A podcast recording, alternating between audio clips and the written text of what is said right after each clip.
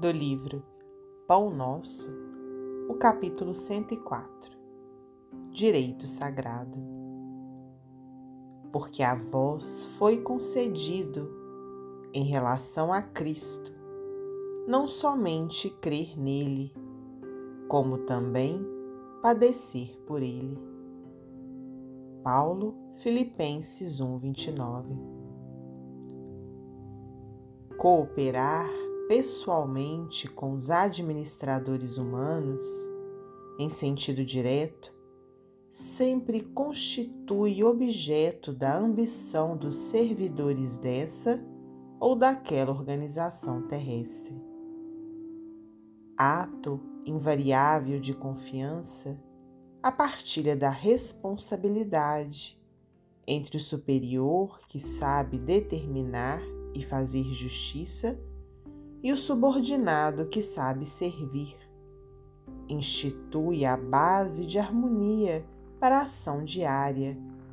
Realização essa que todas as instituições procuram atingir.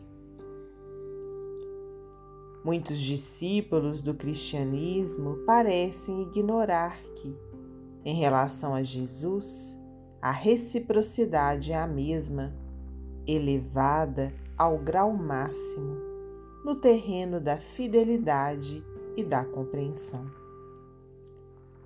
Mais entendimento do programa divino significa maior expressão de testemunho individual nos serviços do Mestre. Competência dilatada, deveres crescidos.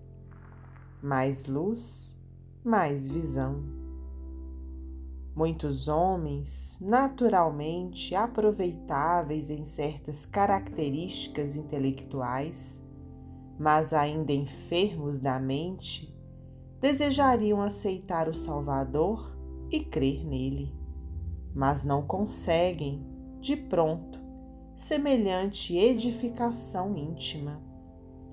Em vista da ignorância que não removem e dos caprichos que acariciam, falta-lhes a integração no direito de sentir as verdades de Jesus, o que somente conseguirão quando se reajustem, o que se faz indispensável.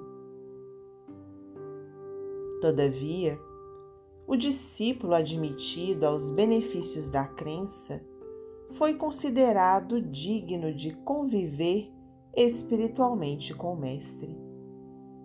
Entre ele e o Senhor já existe a partilha da confiança e da responsabilidade.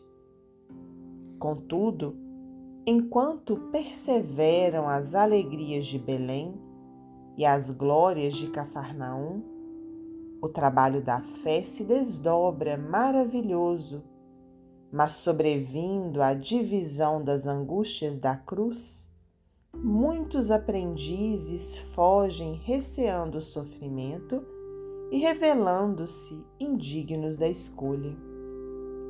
Os que assim procedem categorizam-se à conta de loucos, porquanto subtrair-se à colaboração com Cristo é menosprezar um direito sagrado. Emmanuel, psicografia de Francisco Cândido Xavier.